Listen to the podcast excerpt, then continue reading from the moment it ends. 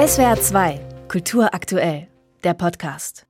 Sie hören SWR 2 am Morgen. Es ist die Woche der Frankfurter Buchmesse, einer besonderen Buchmesse, denn diese wichtigste Buchmesse im deutschsprachigen Raum wird heute 75 Jahre alt. Nach dem Krieg ging es los in der heute bekannten Form. 1949 in der Frankfurter Paulskirche trafen sich damals gerade mal die Vertreter von gut 200 Verlagen. Da sprechen wir heute von ganz anderen Dimensionen. Heute präsentieren sich in Frankfurt über 4000 Verlage und andere Einrichtungen. Es kommen etwa 200.000 Besucherinnen und Besucher und das ist ja nicht nur deshalb ein zeitgeschichtliches Ereignis, weil auf der Buchmesse immer auch die bedeutenden Themen der Zeit verhandelt werden, sondern weil auch die Buchmesse selbst politische Signale setzt, allein schon mit dem Friedenspreis des deutschen Buchhandels. Und ich freue mich sehr, über diese Bedeutung mit dem Direktor der Frankfurter Buchmesse sprechen zu können, dem Verlagsmanager Jürgen Boos. Hallo, Herr Boos. Guten Morgen, vielen Dank.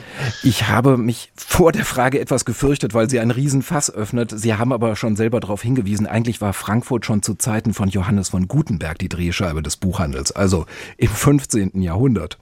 Ja, die ersten Dokumente, die wir haben, die reichen 500 Jahre zurück. Und es war immer ein Marktplatz, aber es war auch immer ein politischer Marktplatz. Mhm. Und auch heute ist die Buchmesse im Grunde ja der zentrale Schauplatz für die kritisch reflektierte Diskussion, was in unserem Land und in der Welt los ist. Man fragt sich ja auch, ist das nicht eigentlich auch das Wichtigste? Denn der reine Umsatz, das Verlags- und Mediengeschäft macht ja aus der Messe zumindest keinen Publikumsmagneten. Na, ich glaube, das Produkt, das hier gehandelt wird, das Buch, die Geschichten, die machen, sind auf jeden Fall ein Publikumsmagnet.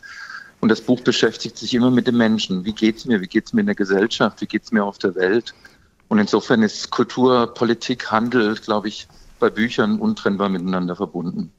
Es war ja schon eine gewisse Zeit, bis die Frankfurter Buchmesse sich diesen Nimbus erarbeitet hat, auch wirklich dieser zentrale Ort der kritischen Diskurse zu sein. Wann würden Sie sagen, wann hat das begonnen? Ich glaube, das war tatsächlich schon äh, 49, äh, äh, lag das in der Luft, ja, in den nächsten Jahren ist das immer wieder passiert. Wir hatten äh, insbesondere 1968, können Sie nicht vorstellen, was hier auf der Messe los war. Und dann immer wieder, ja, als wir den Ehrengast China hatten, großes politisches Thema. Als die Türkei hier zu Gast war, großes politisches Thema. Früher noch Franz Josef Strauß. Da sind wir bei 1968, genau. Da ja. sind wir 1968 wieder. Als er auf der Buchmesse sprechen wollte und dann von einem großen Polizeiaufgebot geschützt werden musste. Ja, so ist es. Und äh, das wiederholt sich immer wieder. Wir haben Menschen in der Regel aus 110, 120 Ländern hier. Und jeder bringt seine eigene Geschichte mit. Und natürlich sind wir auch Bühne. Wir sind eine Bühne für den Diskurs, aber wir sind auch eine Demonstrationsbühne in dem Sinn. In diesem Jahr könnte es Salman Rushdie sein, der für die große Debatte sorgen wird. Das ist ja auch so eine Geschichte. Er bekommt in diesem Jahr den Friedenspreis des deutschen Buchhandels. Vielleicht ein ähnliches Ereignis wie 1989. Damals war ja sein Besuch auf der Buchmesse ein absolutes Politikum nach dem Erscheinen seiner satanischen Verse und der Fatwa-Drohung gegen ihn. Ja, das war ein großes Thema. Das war auch die Zeit, als ich im Verlag angefangen habe. Und damals gab es einen Zusammenschluss deutscher Verlage, um gemeinsam die satanischen Verse zu, äh, zu publizieren, ja, weil man sich fürchtete, unter einem Markennamen aufzutreten. Und es war ein großes Zeichen der Solidarität und ich hatte dann das große Glück, äh, Saman Rushdie immer wieder zu treffen. Zuletzt 2015, wo ich ihn eingeladen hatte, hier auf der Messe zu sprechen. Und wir hatten immer politische Reaktionen aus dem Iran und das war immer natürlich unter großen Sicherheitsvorkehrungen. Aber das ist einfach so ein wichtiges Zeichen und ihnen den Friedenspreis zu geben des deutschen Buchhandels, das ist eine fantastische Entscheidung. Was erwarten Sie von diesem Jahr? Denn auch die Messe erlebt ja jetzt ja ein Déjà-vu. 1973 stand sie unter dem Eindruck des Nahostkriegs. 50 Jahre später jetzt der brutale Überfall der Hamas auf Israel. Womöglich ein neuer drohender Krieg im Nahen Osten. Die Angst vor Antisemitismus in Deutschland. Schlägt die aufs Gemüt in den Frankfurter Messehallen?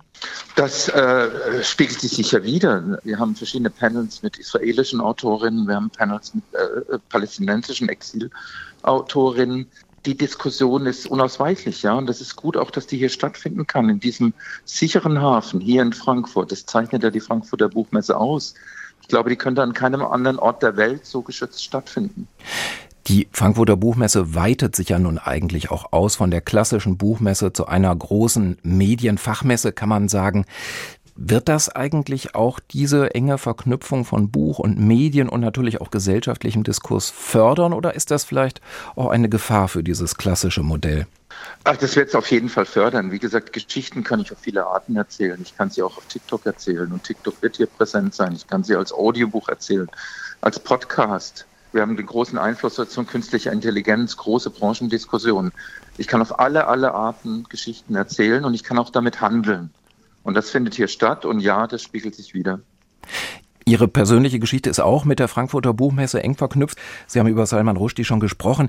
Diese Geschichte ist ja auch immer eine persönliche Geschichte. Was war von Rushdie abgesehen so Ihr eindrücklichstes Erlebnis auf der Buchmesse?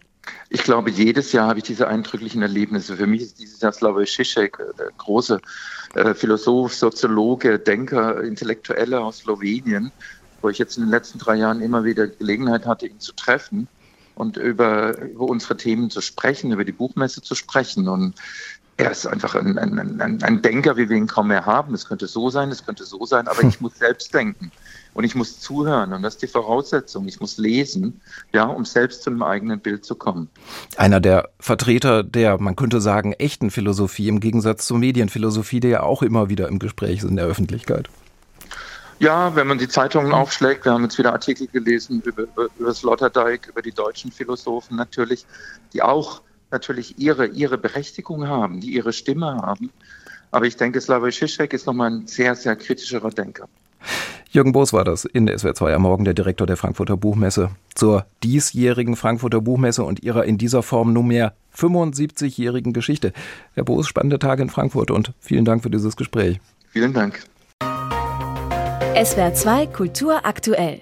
Überall, wo es Podcasts gibt.